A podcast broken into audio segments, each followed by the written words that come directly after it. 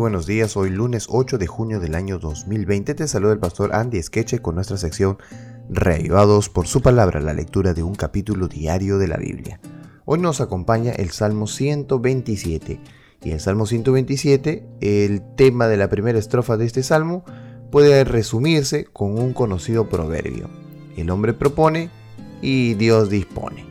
Lo que construye el hombre es en vano o es vano a menos que sea bendecido por Dios.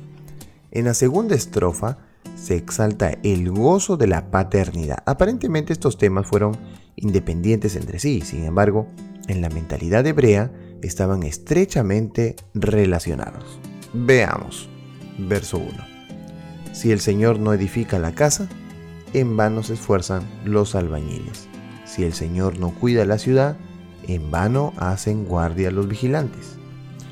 En vano madrugan ustedes y se acuestan muy tarde para comer un pan de fatigas, porque Dios concede el sueño a sus amados.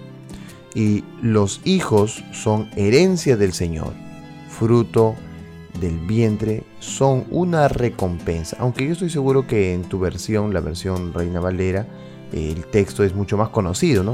Aquí herencia de Jehová son los hijos, cosa de estima el fruto del vientre. Como saetas en mano del valiente, así son los hijos sabidos en la juventud.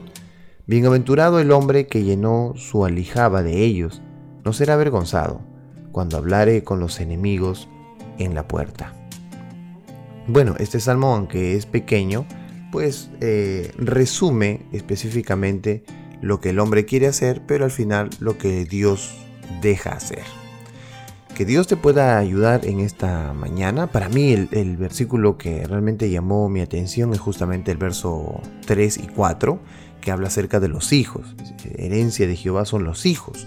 Muchos hemos pensado que los hijos son nuestros, pero los hijos no son nuestros, son prestados. Dios nos lo ha dado para que tengamos paciencia, para que nuestro carácter crezca, para que nuestro carácter se desarrolle.